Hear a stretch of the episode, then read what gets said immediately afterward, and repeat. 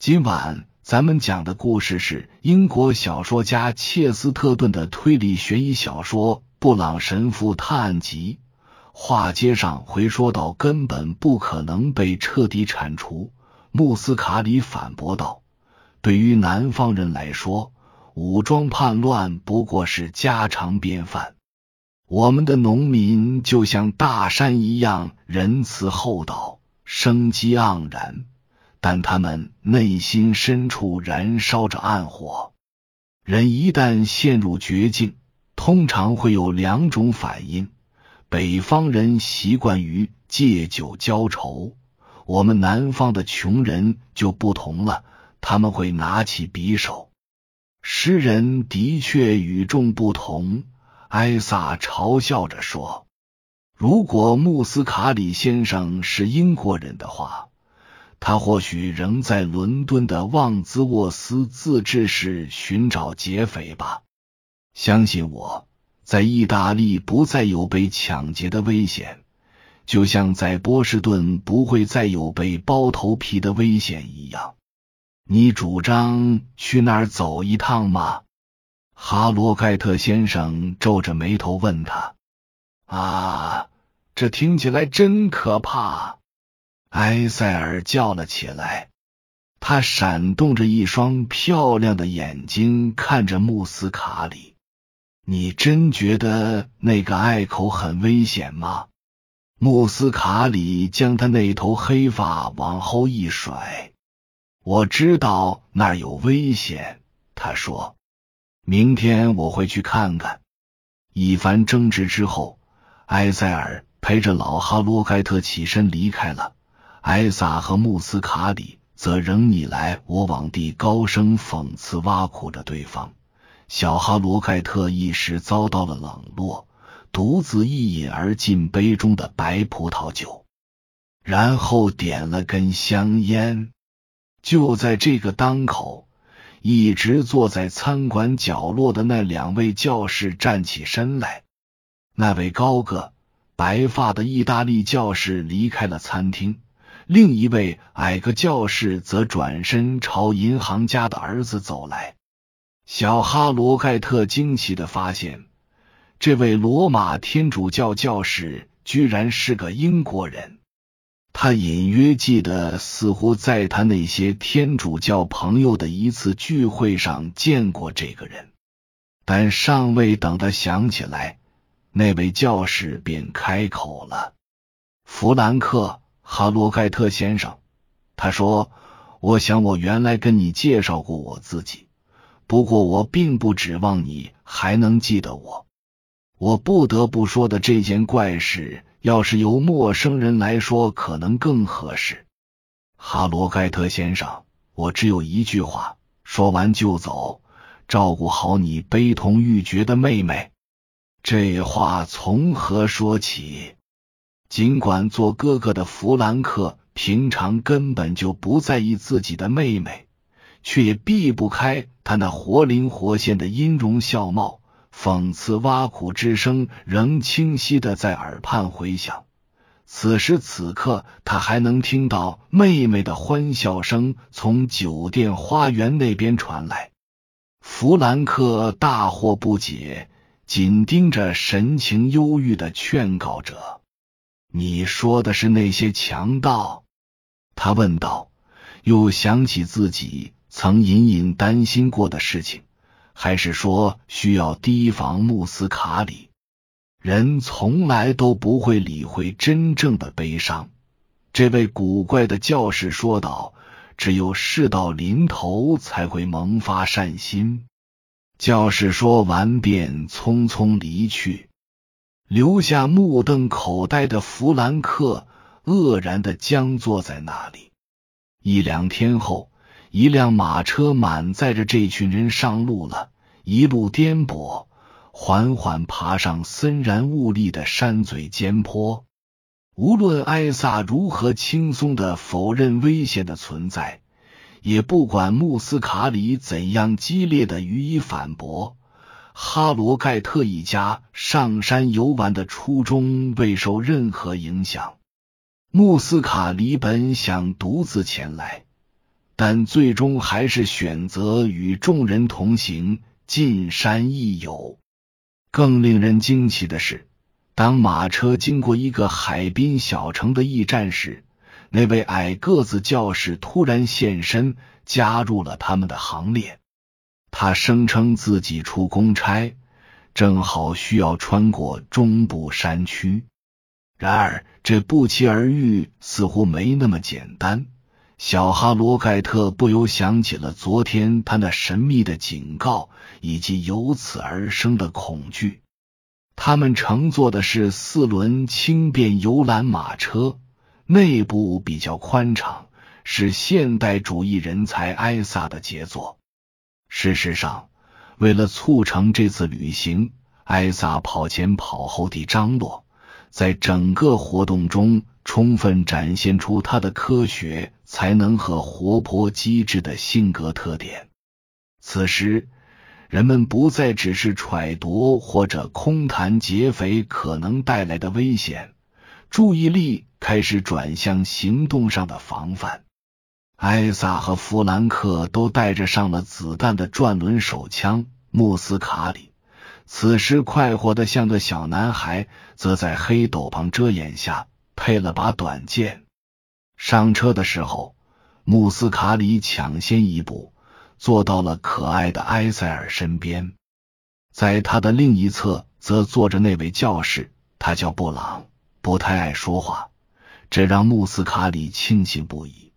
埃萨和哈罗盖特父子则坐在后排座位上。穆斯卡里本来坚信此行凶多吉少，但一路上却兴致勃勃，谈笑风生。这种判若两人的表现，说不定会让他的聊天对象埃塞尔小姐以为他精神不正常。马车在郁郁葱葱的峭壁间不断向上攀行，两边的崖壁宛如果园覆盖的连片峻峰，步步登高的旅程展现出令人惊叹的无穷魅力。此情此景不由得感染了埃塞尔，他感到自己的灵魂被某种东西吸引着，随他一起上升，进入了异样的紫色天国。眼前是众多旋转耀动的太阳，泛白的山路蜿蜒曲折，如同爬行在山间的一只白猫；时而像紧绷的绳索横跨阴暗的深渊，时而又如抛出的套马索缠住悚然突出的山甲。然而，不管他们爬得多高，眼前的荒原始终如玫瑰花绽放一般繁茂，微风拂过的田野在阳光映照下五彩斑斓，恍如翠鸟。鹦鹉和蜂鸟在其间轻飞漫舞，一派百花齐放、争奇斗艳的景象。谈到草甸和林地，没有哪处比英国的更可爱了。要说山峰和峡谷，哪里都比不过斯诺登峰和格伦科峡谷的壮美。但埃塞尔从未去过斯诺登峰风景区，也从未见过花木丛生的南坡公园背倚着山石嶙峋的陡峭北坡。他也从未亲历过格伦科峡谷的盛景，那里长满各种果树。居然盛产英国东南部肯特郡特有的水果。在英国人的印象中，高山峻岭和茫茫荒原往往意味着寒冷与荒凉，但这里的景色却别有一番风味。它更像是五彩画片铸成的宫殿，在地震中轰然倒地，支离破碎。又像是一个荷兰郁金香花园被轰然炸起，花瓣纷纷落地。这简直是建在比奇脚上的秋园啊！埃塞尔感叹道：“他是大自然的神来之笔。”穆斯卡里说道：“是火山的杰作，就像人间发生的革命运动，充斥暴力。”却又接触硕果，恐怕你自己就有暴力倾向。他冲着他莞尔一笑，但是没有成果。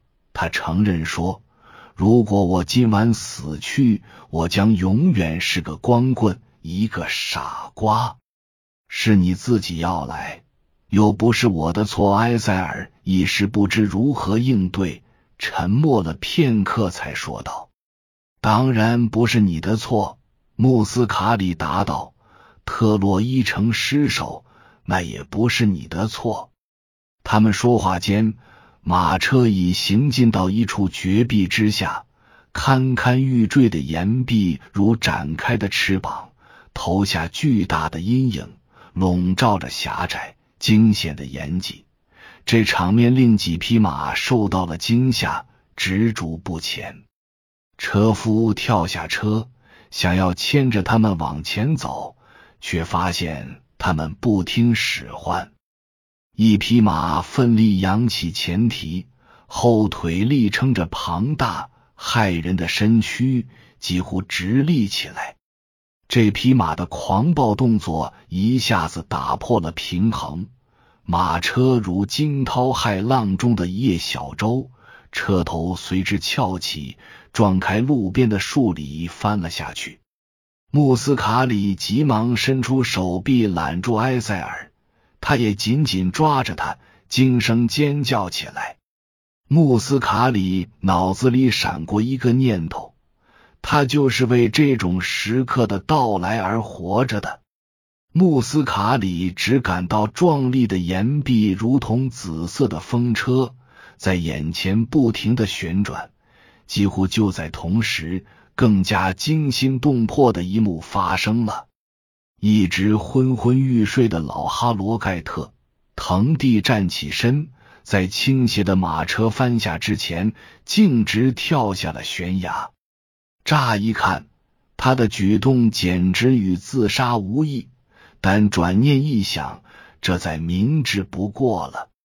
穆斯卡里此刻才明白，自己以前太小看这个约克郡的老人了。他动作敏捷。而且颇具洞察力，但见他不偏不倚，恰好跳到一小片平地上，上面覆盖着一层松软的草皮，长满三叶草，好像是特意安排了用来接住他的。碰巧的是，其他人也很走运，只不过是被甩出后狼狈不堪的摔落到了地上。那段弯路的正下方。恰好是一块花草丛生的凹地，看上去就像个绿色天鹅绒口袋，缝缀在山丘披裹着的绿色长衣之上。正因为如此，众人滚落下来之后，并未受伤，只是一些小件行李，包括口袋里的物件，散落了一地。出事的马车。被路两侧的树篱死死缠住，悬在他们上方。那几匹马则吊挂在斜坡上，痛苦不堪。矮个子神父头一个坐起身来，他直愣愣的挠着头，一脸茫然。弗兰克·哈罗盖特听到他在自言自语：“我们怎么偏偏掉在这儿？”神父眨巴着眼。环视身边散落的物件，兀自捡起他那把笨重的雨伞。雨伞另一边躺着穆斯卡里掉落的宽边帽，帽子旁边还有一封尚未开启的商务信函。他扫了一眼收信人的地址，接着把它交给了老哈罗盖特。在神父的另一侧，埃瑟尔小姐的真样貌扮演在草丛里。就在它的外侧有个奇怪的小玻璃瓶，大概有两英寸长。神父把它捡起来，若无其事的迅速拔出瓶塞，凑近瓶口嗅了嗅，他那张严肃的脸顿时变成了土灰色。天哪！他喃喃自语道：“这不会是他的吧？难道他的悲痛？”已经降临，他顺手把它放进了背心口袋里。我想我这么做是对的。他说：“我得多了解些情况。”神父满脸痛楚的凝视着埃塞尔，穆斯卡里正把他从花丛中扶起来。只听他说：“我们已然掉进了天国，这是一种征兆。凡人爬到高处后会朝下掉落，只有众神才能掉向上方。”确实，当埃塞尔从五颜六色的花丛中站起时，他显得如此漂亮，如此快乐。看着眼前的这个场景，神父不禁对自己最初的怀疑产生了动摇，脑子里又冒出另一个念头：说不定他想，这瓶毒药不是他的，也许只是穆斯卡里的一个夸张的鬼把戏吧。以上是由奶锅大叔给您播讲。感谢收听，每天晚上二十一点三十三分准时开聊。